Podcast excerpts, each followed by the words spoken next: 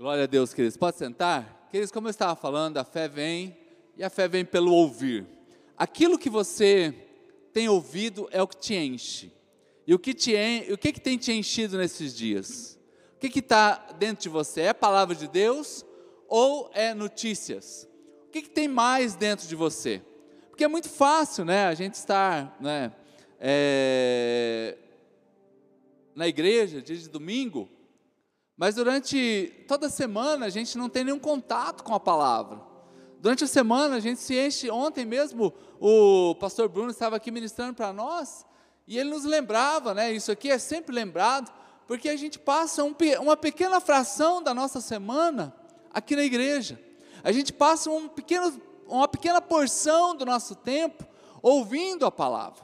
É pequeno demais, perto de todo o tempo que a gente passa no trabalho, passa em casa, passa dormindo, passa descansando, é muito pequeno. Então, se você for um crente só de dia de domingo, com certeza você está fraco na fé. Com certeza a sua dieta espiritual está desbalanceada, está desorganizada. Com certeza está faltando palavra, e quando falta palavra, falta milagre. Quando falta palavra, falta unção. Quando falta palavra, queridos, sobra o que? Carnalidade, sobra incredulidade, sobra a falta de fé, sobra a, a falta de viver experiências novas. Ei, o comum para o crente, o comum para nós, é vivermos milagres diariamente. Se você crê nisso, aplauda Jesus, queridos. Então, se a fé vem, compreenda algo, uma porta, quer dizer, essa porta que nós temos aqui, ela é imensa, mas uma pequena chave abre toda ela. Então, às vezes é uma pequena palavra que muda completamente a sua vida. Às vezes é algo pequeno que vai abrir a oportunidade para um grande milagre, né? Jesus disse antes de para os seus discípulos, ele disse assim, ó, vamos atravessar o mar. Jesus chamou seus discípulos para atravessar o mar. Vamos atravessar o mar. Quando eles estão atravessando o mar, o que, é que acontece? Uma tempestade. Jesus está o quê? Dormindo.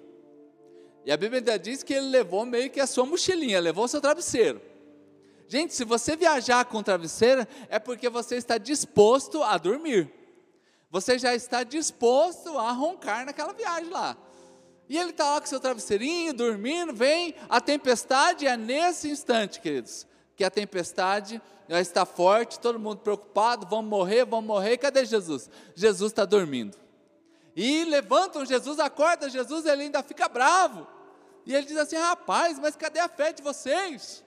Cadê a fé que vocês têm? Precisa me incomodar, eu estou descansando. Ei, ei, gente, pega a palavra que ele falou antes. A palavra é: vamos atravessar. Esse ano de 2020 começou muito bem.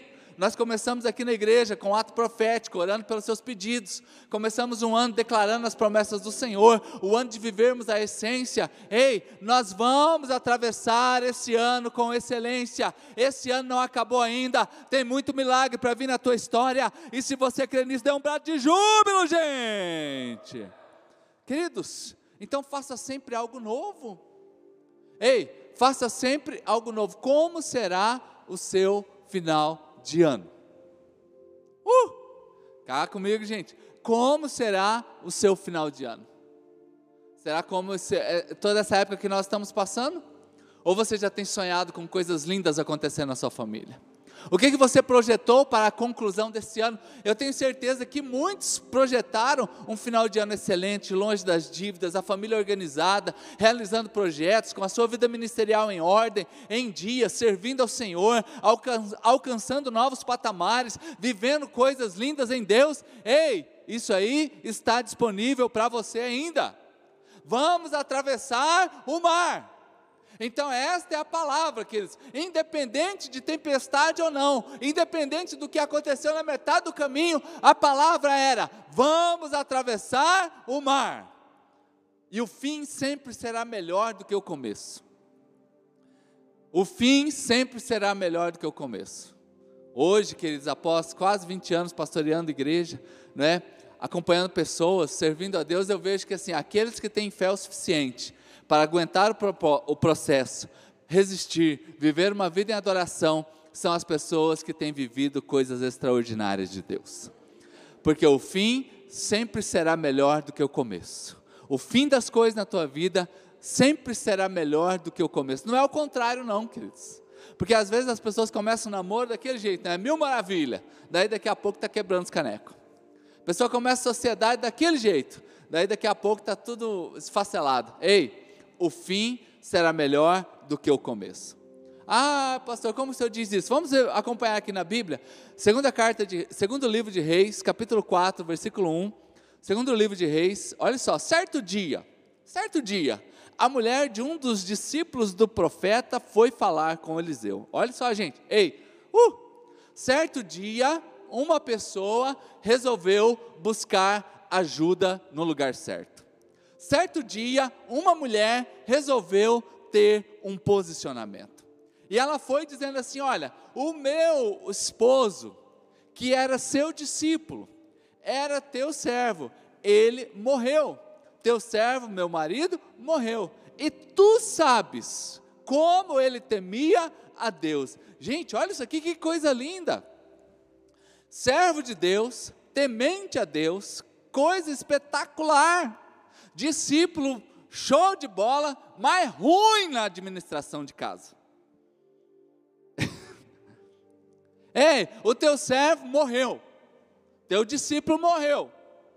Agora, olha, veio o credor, nós temos dívidas. Veio o credor e está querendo levar os, seu, os meus dois filhos como escravos. Queridos, ela vai falar para o profeta que está faltando algo.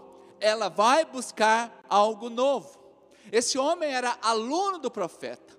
E essa mulher nos ensina sobre posicionamento de fé posicionamento de fé. Então, irmãos, como tem sido o nosso posicionamento? Chega de ficar colecionando sofrimentos. Uh! Ei, chega de ficar colecionando sofrimentos. Já perdi o meu marido. Já não tem mais meu esposo perto de mim. Estamos vivendo com dívidas, porque ela foi vivendo com dívidas. Ela só não aceitou mais o dia que falaram que ia levar as crianças. Aí ela tomou uma posição. E é nesse momento que ela diz assim: Eu não vou mais viver sofrimento. Então eu desafio você a saber sempre onde você está buscando ajuda. Gente, o diabo ele quer minar a nossa vida, sugando as nossas energias. Uh, ei, o diabo quer tirar a sua energia. Sabe aquele, a, aquele vizinho, não que aconteça, não que é comum, mas já, já aconteceu e acontece. O vizinho vai lá e ele puxa um gato de luz da sua casa. Isso aí a gente escuta vez ou outra que aconteceu. a pessoa puxou a energia, ou seja, ele está roubando a energia daquele outro lar. Agora, quem está pagando a conta? Quem está pagando a conta? Quem está sendo roubado. Algumas vezes na nossa vida é desse jeito, o diabo ele consegue começar a roubar a nossa energia. E é nesse instante que ele está roubando a nossa energia e quem está pagando a conta é você. Quem está pagando a conta é a sua família. Quem está pagando a conta são os seus sonhos. Quem está pagando a conta é o seu futuro porque a sua energia ela está sendo drenada, ela está sendo roubada. São os gatos. E sabia que existe, não é não gato, aquela pessoa bonita, né? Gata, aquele gato, né? A Denise sempre fala para mim que eu sou o gatão dela, né? Ó, oh, é pela fé, né? Mulher de fé, gente. Ei, são os gatos espirituais que o diabo vai colocando no seu relógio de energia. E daí daqui a pouco está desmotivado. Mas, queridos, o profeta faz uma pergunta para ela: Ei, o que, que você tem na sua casa? Ei, o que, que você tem na sua casa? Queridos, isso aqui não é para trazer uma grande revelação, porque às vezes a gente está esperando assim fumaça, fogo, raio, não é? E Deus está querendo falar das coisas simples. O que, que você tem na sua casa? O que, que é aquilo? Revelação, queridos é algo que você ainda não tinha visto, é isso que é a palavra revelação. Tipo, agora está em alta, né? O chá de revelação do bebê. Então você não viu, mas o médico já viu, você chamou um amigo, né? Para pegar lá o bilhete, para saber o exame, para preparar uma festa, né? Bonito isso aí. Aí faz o chá de revelação. A revelação é o quê? Saber aquilo que você ainda não viu e que muitas vezes está perto de nós. Enxergar algo que você não percebeu. Então, que seja uma manhã aqui, queridos, para você perceber novidades de Deus próximo a você. E quem crê comigo, diga amém. Amém, queridos. Já estava lá. Profeta perguntei: o que, que você tem na tua casa? O que, que você tem perto de você? Ou seja, sempre estava lá, irmãos. Primeiro, se sempre estava lá, esse homem que morreu nunca tinha percebido o potencial que aquilo tinha. Se já estava lá o profeta que morreu, o discípulo do profeta que deixou a sua família com dívidas, não havia percebido que aquilo lá poderia ser o rumo novo para a história deles. Então estava lá. E muitas vezes também nós nem precisamos de muito.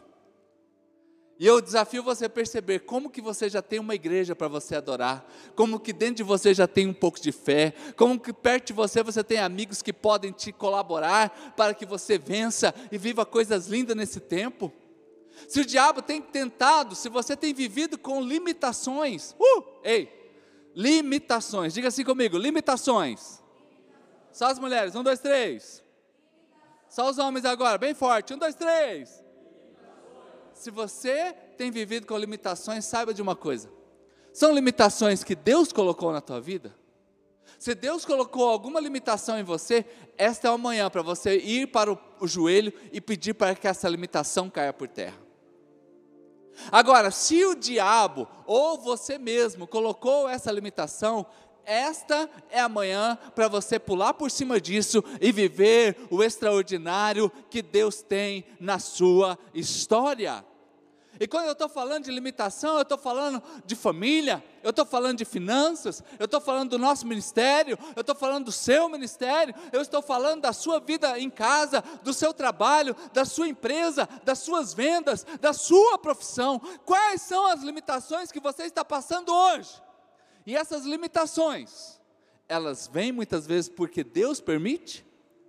Como, por exemplo, uma família que está com seu parente no hospital é uma limitação porque você não vai poder trabalhar direito, você vai ter que dar atenção para aquilo lá, é um dinheiro que vai naquilo, é uma limitação que está ali. Nós pedimos para Deus para que o milagre aconteça.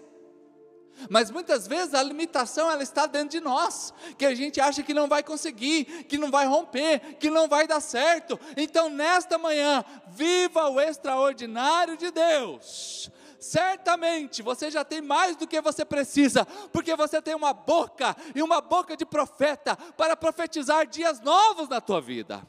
Você já tem uma medida de fé para que você viva isto. Essa luta, esta luta, uh, mostrou o que tinha em casa. Essa luta aqui, essa luta mostrou o que, que tinha em casa. Tinha uma dívida, tinha um marido morto, e tinha filhos sendo agora ameaçados de serem levados como escravo. As estatísticas estão aí para mostrar que nesta, nesta, durante essa época de pandemia, os divórcios aumentaram exponencialmente. Nessa época de pandemia, a, a violência doméstica aumentou de uma maneira inigualável. Mas deixa eu falar uma coisa para você, para você que está em Cristo Jesus, essa luta também mostrou como que a sua família é uma benção. Como que você louva a Deus pela saúde que você tem. Como que você pode louvar a Deus pelo salário que você tem. Lá em casa, pelo menos essa toda essa circunstância nova aí, está mostrando essas coisas positivas. Agora, essa luta aqui mostrou exatamente o que tem dentro de casa. Como hoje também está mostrando o que tem dentro das famílias. A sua família ela está melhor ou está pior após tudo isso que começou? Se você tiver os seus pensamentos em ordem, tudo mais se organizará. Se você tem seus pensamentos em Deus, tudo mais se organizará. Porque você vai começar a enxergar, enxergar com os olhos de Deus. E quando você enxerga com os olhos de Deus, tudo muda diante de você, porque só é possibilidades. Eu gosto quando ali no Gênesis, Pastor Wagner, Deus começa dizendo assim: ah, no primeiro dia Deus fez isso, segundo dia, até o sétimo dia, queridos. Mas deixa eu perguntar para você: você acha que Deus precisava de sete dias para construir o, tudo que ele fez? Você acha que Deus precisava de sete dias? Não. Mas eu compreendo que talvez uma das coisas que ele fez durante sete dias, todos os dias lançando palavras, sabe por quê? No meu entendimento, é para mostrar para nós que todos os dias a palavra de Deus funciona. Todos os dias a palavra de Deus funciona. Agora eu preciso enxergar com os olhos de Deus. Vamos lá? Faz aí uma experiência aí, ó. vamos lá. Tá vendo longe agora? Vamos lá, ó, todo mundo aí, ó, vê longe, vê longe. Tá vendo? Olha para a pessoa que está do celular e fala assim: "É, você tá mais bonito hoje, hein?" Eita, tá até mais magrinho, Jesus, né? né? O melhor elogio que você pode dar para alguém, rapaz, você está mais magro, hein? Olha, faz dia que eu não te vejo. Você está mais magrinho. Queridos, então enxergar com os olhos de Deus. Enxergar com os olhos de Deus. O jugo, irmãos, aqui além de perceber o que tem dentro de casa, irmãos. Além disso aqui, é um jugo de escravidão sendo quebrado. Semana passada nós falávamos sobre isso, ei, ei Gálatas, Acaso não foi para a liberdade que Cristo vos chamou? Ei, os meus filhos não vão ser levados como escravos. Os meus filhos não serão escravos. Eu estou quebrando hoje toda escravidão, toda escravidão dentro da minha casa, toda escravidão que eu tenho, eu estou anulando hoje. A mão de Deus não está encolhida para que possa te abençoar. A mão de Deus não está encurtada para que você não possa hoje provar de libertação e de milagre na tua vida. Entra no teu quarto. Foi em outras palavras o que o profeta disse a esta família: Ei, encham as vasilhas, peguem muitas vasilhas, levem para dentro da sua casa, fechem a porta, entra no teu quarto. Gente, concordância, diga assim comigo: concordância. Concordância. Sabe o que é? Banda sinfônica. Sinfonia. O que é uma sinfonia? É uma concordância. É onde todos os instrumentos eles estão em sinfonia. Eles estão em sintonia. Eles estão em concordância. Então, quando nós estamos vivendo em sinfonia, é o marido que fala a mesma coisa que a mulher, são os filhos que vão aprendendo a linguagem da fé. Ei, irmãos, que coisa linda você ter filhos que acreditam na linguagem da fé. São uma igreja onde nós temos uma concordância, acabamos de orar aqui em concordância. Onde estiverem dois ou três, gente. Eu não sei onde estão os outros dois, mas eu sou um dos três. Será que um, o resto dos dois veio? Vamos lá? Tem um dos dois aí, gente? Então, onde estiverem dois ou três, filho. Onde estiver dois ou três reunidos, ali há concordância. E nós oramos aqui por cura, nós oramos aqui por recuperação, nós oramos aqui por milagre, nós oramos por você que está na tua casa. Ei, nós estamos aqui em concordância, queridos. E nós estamos concordando que este ano, este ano de 2020, ei, não sei se você percebeu, é o primeiro ano de todo o restante de uma década que vem está sendo definido neste ano. Então, esta década que nós estamos, de 20, vai ser uma década extraordinária na sua vida. Pensa quando chegar 2030. Quando chegar 2030, você já começa a pensar aí: quem está solteiro vai estar tá casado, quem vai estar tá com três filhos vai estar tá com quatro, né, pastor? Quem está com, eu já tenho dois, já está bom já, mas quem tem dois aí vai receber mais um também. Ei, quantas viagens boas você fez com a sua família? Dez anos, como será o seu ministério, aquilo que, aquele dom que Deus colocou em você? Como será o seu ministério? Agora há pouco conversava com o pastor Wagner aqui sobre chamado ministério. E falando para o pastor, pastor, não é coisas lindas que Deus tem a partir de confirmações dentro do coração? Imagina, pastor, 10 anos. 10 anos. Imagina você daqui 10 anos. Você consegue, consegue imaginar, gente? Eu imagino isso aqui, ó. Por exemplo, eu, eu tomo posse da visão que Deus nos deu há um ou dois anos atrás, quando somente o estacionamento desta igreja era para 300 carros. Então imagina daqui 10 anos, não vejo agora. Nós estamos entrando nessa época, e eu estou desafiando você, por que, que vem justamente nesse ano 2020? Porque marca uma década toda, e nós estamos aqui em concordância para declarar que este ano ainda, este ano, não a década, mas a década também, mas este ano seja um ano extraordinário na sua história, gente. Não vai ficar lembrando de álcool em gel, de máscara, você vai lembrar de milagre, é do que Deus fez na tua vida, é isso que é o que você vai lembrar. Aleluia, Deus não está mirrado uma década extraordinária, estamos aqui quebrando o jugo. Queridos, o diabo é um inimigo vencido. Você luta contra o inimigo que está no chão. Há alguns anos atrás teve uma luta, eu me lembro até que nessa luta, né, o Júlio, Júlio esposo da, hoje esposo da Evelyn, né, chamou os meninos, vamos assistir, era Anderson Silva e Vitor Belfort. Quem lembra dessa luta aí? Gente, vai ser a luta do ano. E tá, e toda aquela mídia em cima daquela luta, e a gente foi lá para casa deles, né? Televisão maior e coisa e tal. Gente, começou a luta e deu vontade de eu ir no banheiro. Quando eu voltei, tinha acabado. Já é tipo o quê? Umas três da manhã? Talvez, né? Irmão, deu. Hã? Três e meia da manhã, eu fiquei até três e meia da manhã para nem ver. A pipoca que fizeram, tiveram que ir embora, largar a pipoca porque não durou nada a luta, gente. Foi um golpe, está lá o homem caído no chão. Eu vou te falar uma coisa: Jesus foi muito mais rápido o golpe dele, irmãos, e já desmontou o inimigo. Já desmontou o inimigo, não dá nem tempo de você comer um grão de pipoca. Deus já fez o um milagre na tua vida. O inimigo é vencido na tua história, e se você quer nisso, aplauda Jesus bem alto.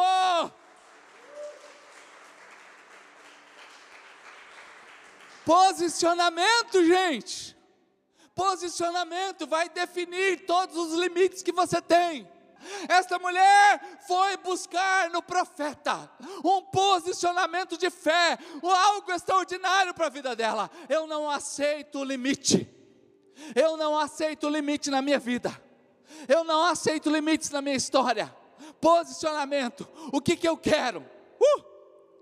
Gente, um dia, os amigos de Daniel, Sadraque, Mesaque e Abednego, houve um decreto do rei. A partir de hoje, todo mundo precisa adorar a estátua. Não vou adorar, não. Mas, menino, se não adorar, vai ser jogado na fogueira, não tem problema. Se Deus não puder nos levar na fogueira, Está tudo de boa, vamos morrer assim mesmo. Posicionamento. Quando o rei ficou sabendo, diz, diz que ele ficou, já era endemoniado, ficou duas vezes endemoniado. E mandou aquecer a fornalha sete vezes mais. Sete vezes mais. A Bíblia diz que os guardas que foram levar eles para serem jogados dentro da fornalha morreram, só de chegar perto do calor que era o negócio. E jogaram, e diz que ataram, ataram os meninos, e todo mundo ficou de fora. E jogou três pessoas dentro da fornalha. Aí de repente quem está de fora, ué, a gente não jogou três? É, jogamos três, um, dois, três. Mesaque, Abednego e Sadraque. Ué, mas tem quatro está vendo direito? Rapaz, é nove da manhã, a gente nem tomou ainda uns corotinhos. É, claro, o café da manhã é, deles era matar gente, gente crente em Deus, para começar bem o dia. Rapaz, você tomou algum corote hoje? Não tomei não. Você também está vendo quatro? Estou vendo quatro. Rapaz do céu. Agora você viu que o relato deles não fala que eles perceberam o quarto homem dentro da fornalha? Só quem viu o quarto homem dentro da fornalha foi quem está de fora. Deixa eu dar uma boa palavra para você. Talvez você chegou aqui hoje, você não está vendo o quarto homem perto de você. Mas quem está de fora, está vendo quanta coisa boa está acontecendo na tua vida. E está falando assim, rapaz do céu, a coisa está boa para aquele irmão lá, olha como é que ele está feliz. Olha como é que ele está rolicinho, está gordinho, está bonito. Gente, porque gente gordinha é bonito, né? Fala a verdade, né? Olha lá como é que ele está. Olha como é que os filhos dele são. Porque muitas vezes a gente parece que a gente se sente sozinho no meio da luta. Mas quem está de fora está vendo o quarto homem junto com você. E eu estou aqui para lembrar você nessa manhã. Ei, posicionamento. Posicionamento. Posicionamento faz com que você viva algo extraordinário. Você é meu filho amado. Um dia Jesus ouviu do céu esta frase: Você é o meu filho amado em quem eu me comprazo. Na mesma hora, posicionamento. Capítulo seguinte, ele foi levado para o deserto para ser tentado. Aqueles posicionamento, fique sempre com a voz de Deus. Fique sempre com a palavra de Deus. Gente, o computador tem um botão que é o F5. Ei, todo dia você precisa dar um F5. Uh, o que, que Deus tem para mim hoje? O que, que Deus tem? Às vezes você está na tela antiga. Às vezes você está na palavra de 10 anos atrás. Uh, uh, ei, um dia eu levei uma pessoa para pregar na igreja, e ele pregou só desgraceira. E Deus deu umas visões assim, gente, só coisa perturbada. E eu falei, Jesus amado, gente, aquele ano começou, ó, uh, parece que. Eu falei, chamei ele de volta, falei, irmão, é o seguinte, você vai lá na igreja e vai desfalar tudo aquilo que você falou. Ah, mas foi Deus que falou, então Deus vai falar de novo. E agora é só coisa boa. Por favor. É, mas não é assim. É assim. Você não foi lá e falou a palavra? Agora você volta lá e desfala.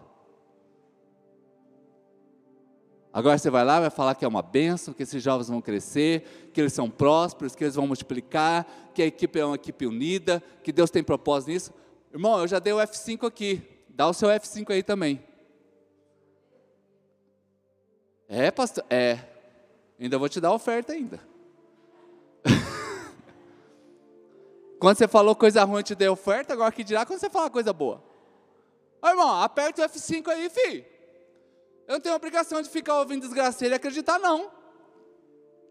Ué, o mesmo Deus que fala com ele, fala comigo também. O mesmo Deus que anuncia desgraça, ele pode falar coisa boa. O mesmo Deus que vem aqui e fala assim: ei, tem uma grande obra na tua vida. Mas você vai passar x, x, x, x, x, fez aquilo lá, e fala, meu Deus do céu, rapaz. Dá o F5 hoje, gente.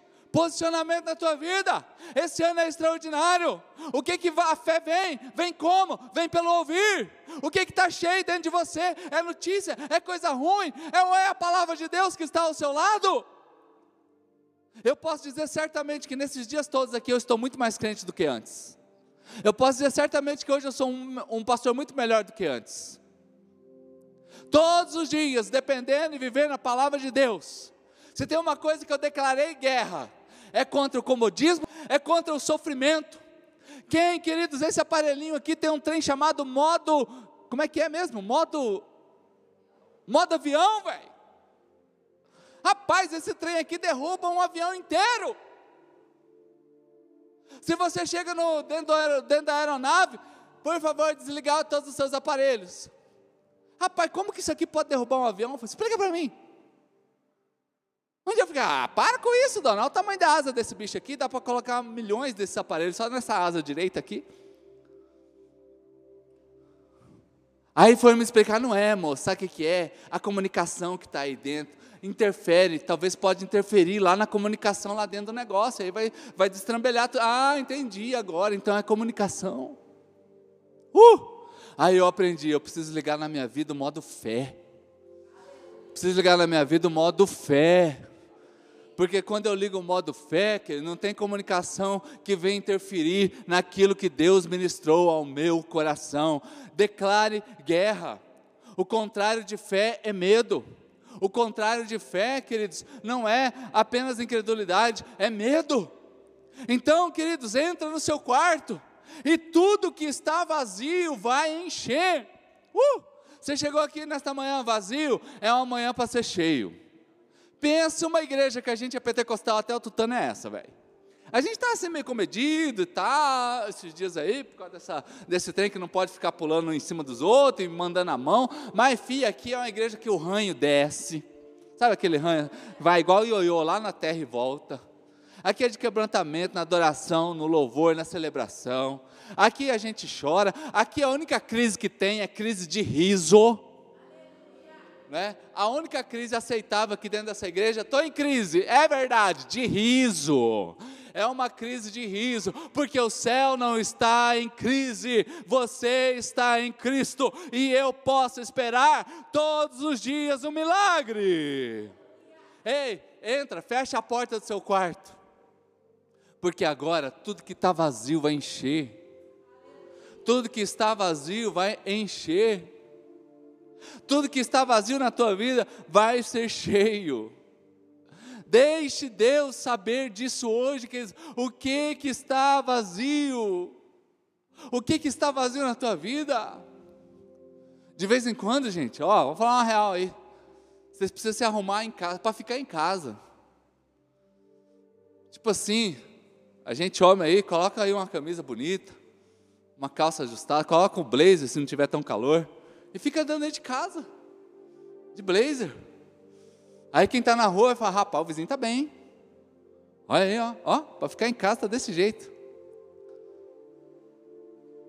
Aí as irmãs que estão aqui, faz chapinha, é chapinha que chama o nome? faz uma maquiagem, bota salto só para ficar dentro de casa. Pastor, eu não gosto muito de salto, eu canso, não tem problema não. Aí você senta, pega aquela cadeira de fio que você tem, assim, sabe aquelas cadeiras? Às vezes está com os fios arrebentados, né? É, bota um paninho nela assim, ó, e senta lá na frente com a xicrinha de café. Compra umas bolachinhas diferentes e fica ali. Aí quem passa na rua, nossa, mas ele está bem, hein? Rapaz, três horas da tarde, na sombra, bem arrumado. Ela, olha a mulher desse homem, tomando café, gente, parece que você está no café mais chique da cidade. Ninguém sabe que você não tem uma ruela. que se virar de ponta cabeça não cai uma ruela. Mas você está ali, ó, estou bem, estou animado, estou feliz. E sabe o que, que isso acontece? Você agora começa a viver aquilo que Deus projetou para a tua vida. Aquilo que Deus tem com você começa a acontecer porque você toma atitudes, posicionamento. Agora já está ruim as coisas. Aí acorda tipo sete da manhã, oito e meia, nove horas. Aqueles olhos remelento. Vai pegar uma xícara de café, aquele desânimo. Você já viu quando você abre a geladeira assim, você fica assim, ó. Fecha a geladeira. Não, você não sente, se larga. Aí fica com, com controle o dia inteiro dia inteiro na mão, só pensando na morte da bezerra. Lembra desse ditado? Pensando na morte da bezerra. Sabe o que vai, vai terminar o dia? Sabe como é que você vai estar? Pior do que quando começou. Aí agora nessa pandemia, os guri tudo em que a gente do céu, a gente descobriu que a Luísa, ela dá aula para a Júlia.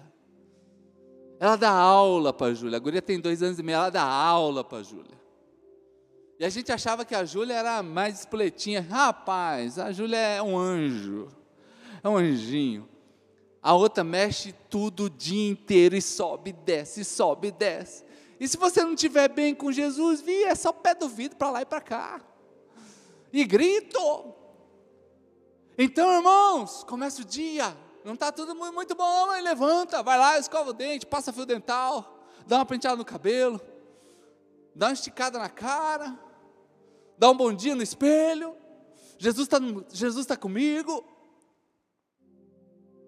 Aí vai lá, prepara seu cafezinho, senta, ajeitado, até o jeito que você senta na cadeira já dá para perceber se está ruim ou mal. Ó, tem gente. Irmãos, é uma guerra que nós temos travado. Entra no teu quarto e tudo que está vazio vai ser cheio. Tudo que vai estar vazio vai ser cheio. Ai, pastor, mas por que, que eu tenho que fazer isso? O senhor está falando para mim. Ai, que conversa fiada, véi. Deixa Deus te ver como Ele te vê. Deixa Deus te ver como Ele te vê. Você já ficou olhando para o filho dos outros? Às vezes você olha assim, até a família, até mais ou menos, você olha assim, nossa, mas que guri mais mal arrumado. Já viu já? Quem já cometeu esse pecado já de, de olhar assim para o marido e olhar, rapaz, mas que roupinha desagradável ele está hoje, hein? Misericórdia, não tem mulher não? As irmãs casadas aqui, você deixa seu marido sair de qualquer jeito? A maioria não deixa. Por quê? Vai falar mal dele? Não, vai falar mal da mulher. Da mesma maneira, nós, homens. Você, sua esposa com as roupinhas, gente, da época da, época da onça. Ó, oh, vai falar mal de quem? Do marido. Ei, quando você anda também pela rua, tudo desajeitado, com a vida tudo desorganizada, estão falando mal de Deus.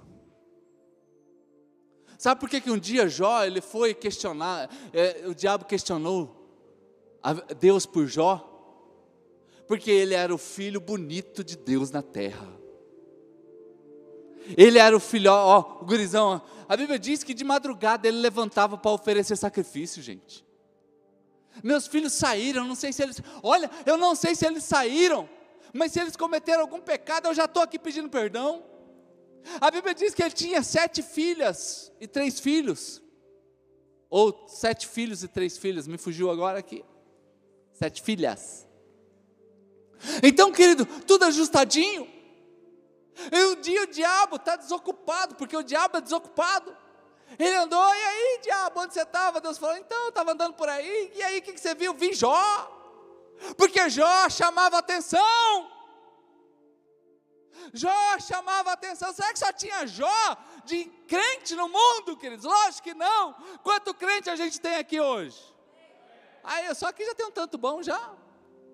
Então é aquele filho arrumado, aquele filho ajustado, aquele do cabelinho de gel assim, lembra aqueles gurizinhos bem arrumadinhos assim, cabelinho de gel do lado assim, vem tudo bonitinho, não é? Aquela roupinha bonitinha, chama atenção, filho. Agora o filho desgranhado, não vai chamar atenção. Guri feio tem que aprender a andar com seis meses, porque ninguém quer pegar no colo.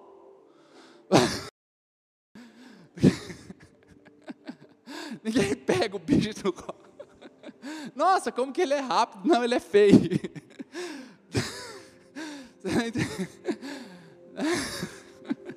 Agora, agora guri bonito está no colo de hoje, já viu? Já gente briga para pegar guri bonito no colo. Todo mundo quer. Agora guri feio fica largado lá no canto lá. Tem que aprender a andar que ninguém quer pegar. Gente, guri bonito, o diabo está ali. ah, meu pai, até perdi até esse primeiro aqui agora. Ei, uhul, cá comigo, gente. Então, quando você faz o que tem que ser feito, você está honrando a Deus. Essa mulher está aqui, ei, eu não aceito, é posição hoje. É um exemplo. Eu sou o pai dessa menina, eu sou o Deus dessa família, eu vou mudar a vida deles. É uma vida abundante, é uma vida normal. É isso que Deus tem para nós, gente. Vida abundante é normal na nossa história. Tanto que encheu as vasilhas e sobrou, gente. Uh, sobrou. Não faltou. Então não diga que você está vivendo uma vida mais limitada. Como que você está, pastor? Ai, pastor, eu estou no limite, está ajustado. A Bíblia está dizendo assim que Deus tem vida e vida em abundância. Não viva somente para pagar contas, viva para ter uma vida abundante, para inclusive abençoar outras pessoas. Esse mundo que nós estamos é o primeiro andar, gente. Uh! Esse mundo é o primeiro andar, aqui você precisa de roupa, aqui você precisa de ter uma saúde boa, aqui você precisa de ter um veículo, aqui você precisa de comida, aqui a gente precisa ajudar, um, sempre tem um cunhado que precisa de ajuda. Eu tenho um cunhado bom, eu posso falar dos meus que tem bastante, mas lá ninguém precisa de ajuda não, glória a Deus. Então é o primeiro andar, é o primeiro andar. Ei profeta, eu estou aqui, e aqui no primeiro andar vão levar os meus filhos como escravos. Dá para fazer alguma coisa? Dá para fazer alguma coisa? Dá e sobrou. E a partir de agora o que está acontecendo? Aquilo que Deus já disse lá em Deuteronômio, que diz assim: que as bênçãos de Deus vão perseguir a você. As bênçãos de Deus vão te perseguir, é a única perseguição aceitável, é a bênção de Deus indo atrás de você. Deus tem mais do que o suficiente, encheu todas as vasilhas, todas as vasilhas. A Bíblia diz sobre Isaac, que Isaac ele estava vivendo uma época de deserto, uma época difícil, naquele ano ele lançou semente. E a Bíblia diz que ele plantou, e quando ele lançou a semente, ele colheu a, a 100 por um, a ponto que ele se tornou riquíssimo. Então existe rico, existe bilionário, Existe trilionário, existe riquíssimo. E acima de riquíssimo, ainda tem o próspero. Então Isaac está aqui para nos dar essa lição. O céu não está em crise. Estamos aí em épocas de seca, estamos em época de pandemia. E, por exemplo, o Parque Nacional de Iguaçu está fechado para o turismo, não está? Já há meses fechado. Deus podia olhar do céu, rapaz, que luta que esse povo está passando, né? Meu Deus, e agora ainda está tempo seco, calorzão. Vamos fazer o seguinte: vamos parar a água aí no Rio Iguaçu, só para a gente economizar uns seis meses. Deus fez isso? A água está rolando lá. São mais de 200 cachoeiras. A sete quilômetros dá para ouvir a distância o barulho das cachoeiras que estão fazendo.